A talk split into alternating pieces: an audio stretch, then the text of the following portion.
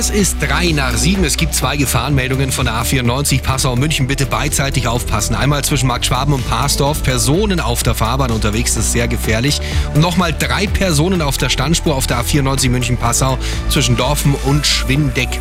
Da kommt eine ganz aktuelle Gefahrenmeldung von der A95 Garmisch-Partenkirchen in Richtung München zwischen Wolfratshausen und Raststätte Höhenrhein Ost. Eine ungesicherte Unfallstelle jetzt.